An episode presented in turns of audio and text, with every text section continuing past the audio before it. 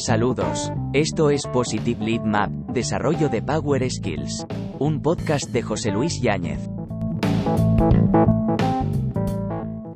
Temporada 3, episodio 10. El reencuadre en PNL. Desarrolla una mentalidad ganadora. Introducción al reencuadre en PNL. Vivir implica afrontar en ocasiones retos y situaciones difíciles, y nuestra respuesta a esos retos y situaciones, puede realmente suponer toda la diferencia. Podemos complicar aún más las cosas, o podemos utilizar esas mismas situaciones para aprender, crecer, e incluso salir de ellas más reforzados, sabios, y mejor preparados. El reencuadre en PNL, consiste precisamente en modificar la perspectiva desde la que yo interpreto el significado de un evento o situación, de modo que yo pueda elegir la perspectiva que me resulte más útil, para mantener mi pensamiento y mis emociones alineadas, a la respuesta que yo quiero tener ante dicho evento o situación. Es decir, el reencuadre en PNL me permite reinterpretar el significado de esa situación de la forma más efectiva, para buscar la mejor solución, o la mejor forma de superar o gestionar dicha situación, de acuerdo a mis objetivos e intereses. El reencuadre en PNL y tu elección de respuesta. El reencuadre en PNL me permite cambiar el marco de percepción que adopto acerca de un determinado evento o situación, reenmarcando dicho evento o situación en un nuevo marco perceptivo, más útil para mis propósitos y objetivos.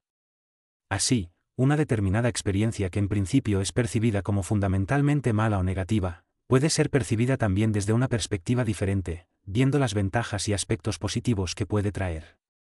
Por ejemplo, imaginemos que un amigo ha perdido su trabajo, ha sido despedido. En principio, podemos pensar que es una situación problemática, mala, que no trae nada bueno. Desde esa perspectiva, probablemente nuestra respuesta sería el lamentar con él la situación, compadecerle, buscar culpables, etc., todo lo cual estaría sin duda reforzando su papel de víctima. Imaginemos, sin embargo, que nuestro amigo interpreta la situación desde otra perspectiva, y le da otro significado, más positivo lo ve como una oportunidad para hacer algo que lleva tiempo queriendo hacer, que tiene que ver con emprender por cuenta propia, o formarse en X, para poder dedicarse a lo que verdaderamente le gusta, o tener más tiempo para X, etc. Desde este marco, que le permite interpretar la nueva situación como una oportunidad, en vez de una fatalidad, nuestro amigo va a jugar un papel muy diferente al de víctima va a jugar el papel de protagonista de sus propios avances y resultados, mucho más proactivo y orientado a la acción positiva hacia el logro de sus metas. Nuestro amigo ha elegido un marco de interpretación del significado de ser despedido, centrado en percibir las oportunidades positivas que dicho cambio trae. Nuestro amigo está también así decidiendo cómo va a responder a dicha situación. Tipos de reencuadre en PNL. Reencuadre de contexto y reencuadre de contenido. Cuando cambiamos el marco de interpretación de un determinado comportamiento o situación, podemos variar nuestra perspectiva, atendiendo, tanto al significado mismo que atribuimos a dicho comportamiento o situación, lo que se conoce como reencuadre de contenido, como al valor y significado relativos de dicha situación o comportamiento, según el lugar, momento, y circunstancias en las que esa situación o comportamiento tenga lugar, lo que se conoce como reencuadre de contexto. Veamos ahora brevemente en más detalle cada uno de estos tipos de reencuadre. Reencuadre de contenido. El reencuadre de contenido consiste en cambiar el marco del significado, en términos causa-efecto de equivalencia compleja, entre una determinada circunstancia o comportamiento, y como yo valoro y me siento acerca de ese comportamiento o circunstancia.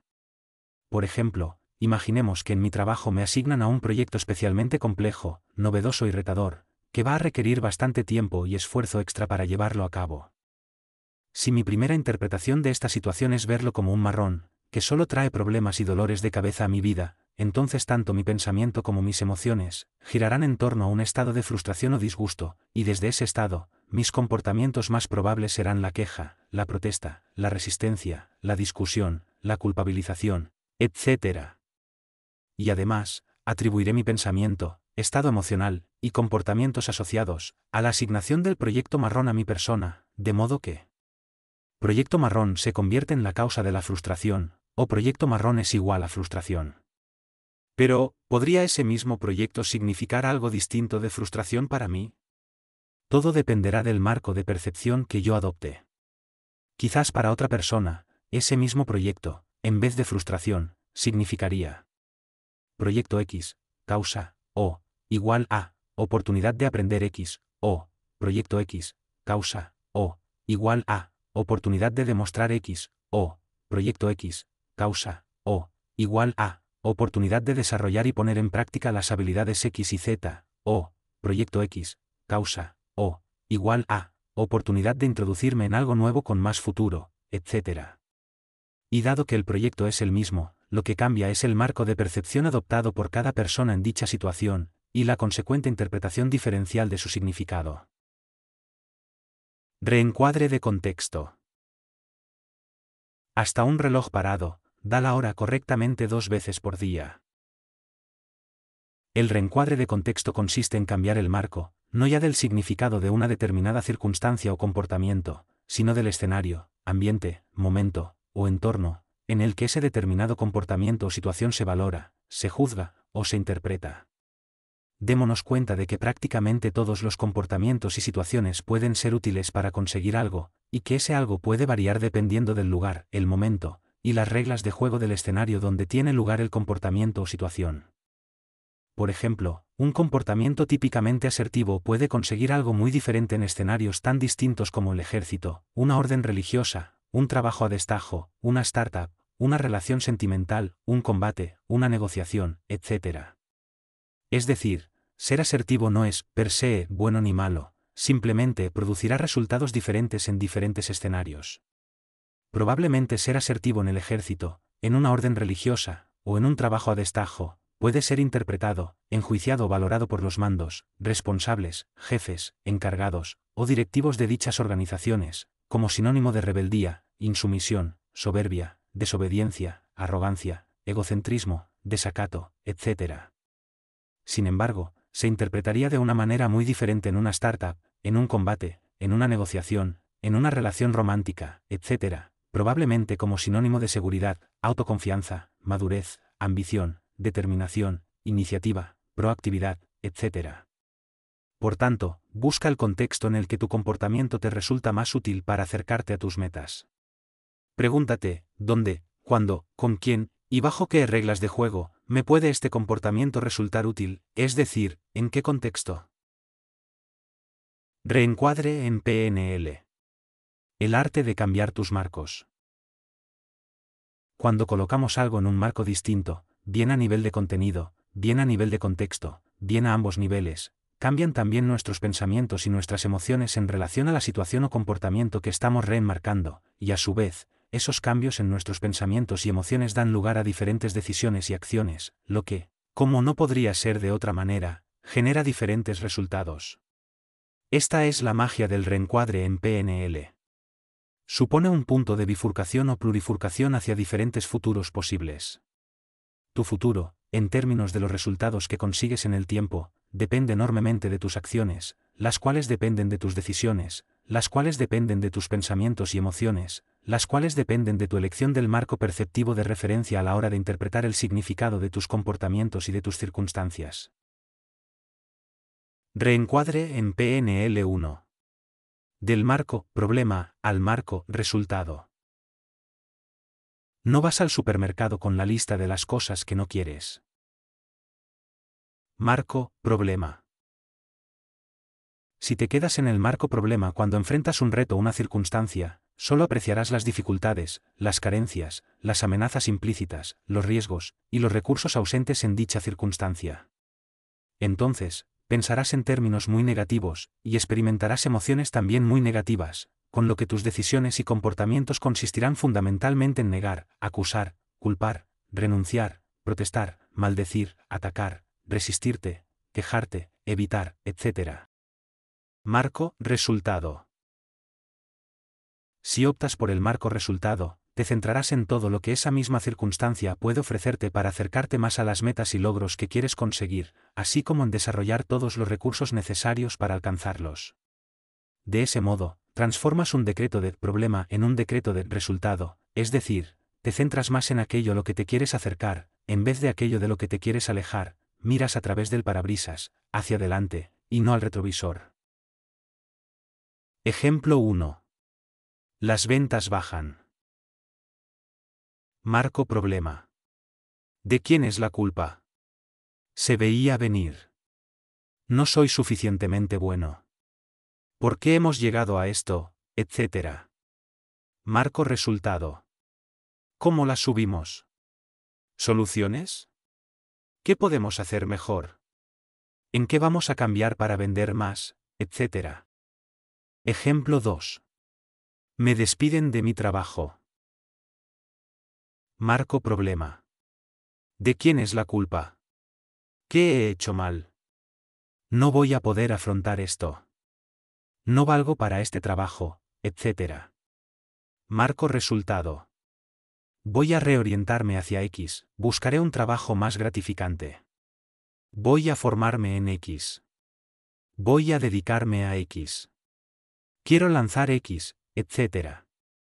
Es decir, pasamos de centrarnos en las limitaciones, a centrarnos en las posibilidades, de modo que generamos un estado de recursos que nos ayuda a pasar a la acción para acercarnos a los resultados que buscamos. Reencuadre en PNL 2. Del marco fracaso al marco feedback. Si quieres tener éxito, fracasa rápido. Tu último error, tu mejor maestro. Unas veces ganas y otras aprendes. Ningún mar en calma hizo bravo marinero. Marco fracaso. Cuando permaneces en el marco fracaso, después de que el resultado que esperabas, o buscabas, no ha sido alcanzado, tiendes a centrarte en buscar culpables de ese resultado, en cuestionar tu capacidad, en autorreprocharte decisiones pasadas, y en proyectar futuros negativos. Es decir, estás autogenerando un estado desde el cual es mucho más probable que experimentes emociones negativas, como baja autoestima, baja autoconfianza, miedo, etc. Y desde ese estado, es mucho más probable que procrastines, bajes tu productividad, busques excusas para justificarte, o renuncies a tus metas. Marco Feedback. Cuando te centras en el marco feedback, después de que el resultado que esperabas, o buscabas, no ha sido alcanzado, te centras en lo que has aprendido preparándote y esforzándote por conseguirlo, en lo que vas a mejorar y fortalecer para acercarte más a esos resultados que buscas, en cómo vas a variar tus estrategias para aumentar tu efectividad, y en proyectar futuros más favorables. Es decir, estás autogenerando un estado desde el cual es mucho más probable que experimentes emociones más positivas y movilizadoras, como alta autoestima y autoconfianza, alto compromiso personal con tus metas, alta determinación para cambiar todo aquello que quieres mejorar, etc. Y desde ese estado, es mucho más probable que insistas, que resistas, y que persistas, y que, en consecuencia, mejores, progreses, y aumentes tu efectividad en todo lo que haces para acercarte más a los resultados que quieres lograr. Este reencuadre se basa en enfocarse en el aprendizaje, y en las valiosas lecciones inherentes a todos tus intentos fallidos y errores que cometes, mientras avanzas hacia tu meta, y en aprovechar todo ese aprendizaje para mejorar y aumentar tus probabilidades de éxito futuro de cara a los resultados perseguidos. Reencuadre en PNL 3. Del marco imposibilidad al marco como sí. Los que piensan que es imposible, no deberían molestar a los que lo estamos intentando. Si crees que puedes, tienes razón, si crees que no puedes, tienes razón. La vida siempre te da la razón. Marco imposibilidad. Palabras como imposible o no puedo acaban realmente con cualquier plan de acción. Imposible y no puedo son sinónimos de fin, se acabó, adiós. Así que en realidad, el marco imposibilidad es el marco más inútil que uno podría plantearse. Es un marco que solo es útil si quieres rendirte, tirar la toalla, y abandonar tus sueños. Para cualquier otro escenario, mejor olvídate de él. Marco, como sí. El marco, como sí, por otra parte, te sitúa justamente en el polo contrario, en un lugar donde tú partes, voluntariamente, de decidir y actuar como si fuera posible. Por ejemplo, imagina que te dicen que tienes que dar una charla en público sobre un tema que tú en realidad dominas, aunque el hecho de hablar en público no te atrae nada, y de hecho, te aterra, y te dices a ti mismo, no puedo hacerlo, soy incapaz de hablar en público. Desde este decreto, yo no puedo, o, es imposible, tus emociones, decisiones y comportamientos quedan programados para, en efecto, no poder. Porque tu creencia se convierte en una profecía que tiende a autocumplirse. En el caso de Marco, como sí, abrimos la posibilidad de que sí puedas, ok, voy a actuar, a comportarme, como si ya fuera un excelente orador y disfrutar enormemente cada ocasión de hablar en público. En ese caso, ¿qué me diría a mí mismo ante este reto? ¿Cómo me sentiría? ¿Cómo me vestiría? ¿Cómo me movería? ¿Cómo hablaría? De este modo, nos damos permiso a nosotros mismos para, temporalmente, interpretar un papel. Lo bueno de este decreto es que no necesitamos, para empezar, un compromiso al 100% con un cambio de creencias profundo respecto a nosotros mismos, algo que podría encontrar resistencias de tu ego. No, el compromiso aquí es el justo y necesario para aceptar el desafío, interpretando un papel, como un juego, lo cual permite que tu ego se relaje lo suficiente como para dejarte ir en tu papel, como si. Al fin y al cabo no es más que un juego, no hay de qué alarmarse, podría decirse. Así, te atreverás a hablar en público, y al hacerlo, estarás comenzando a fortalecer una creencia potenciadora, puedo hablar en público, lo he hecho. A partir de aquí, solo podrás mejorar en tu habilidad para hablar en público. Reencuadre en PNL 4. Cambiar el tamaño del marco. ¿Te has dado cuenta de qué ocurre cuando cambias el marco temporal que utilizas para evaluar un comportamiento o una circunstancia? Por ejemplo, Imagina que hoy tienes gimnasio y no te apetece nada ir. Además llueve. Si en estas circunstancias te dices a ti mismo, no pasa nada por faltar un día, ya iré el lunes, entonces no irás hoy, y ya veremos qué pasa el lunes. Si te dices a ti mismo, ¿cómo va a cambiar mi cuerpo, mi salud y mi bienestar personal en unos meses si voy cada día al gimnasio? Entonces es mucho más probable que vayas hoy y también el resto de días venideros. Es decir, cuando cambiamos el tamaño del marco temporal del corto al largo plazo respecto a las consecuencias de un determinado comportamiento o circunstancia, podemos experimentar un cambio en nuestra perspectiva e interpretación de la importancia de ese comportamiento o circunstancia respecto de nuestros objetivos y metas.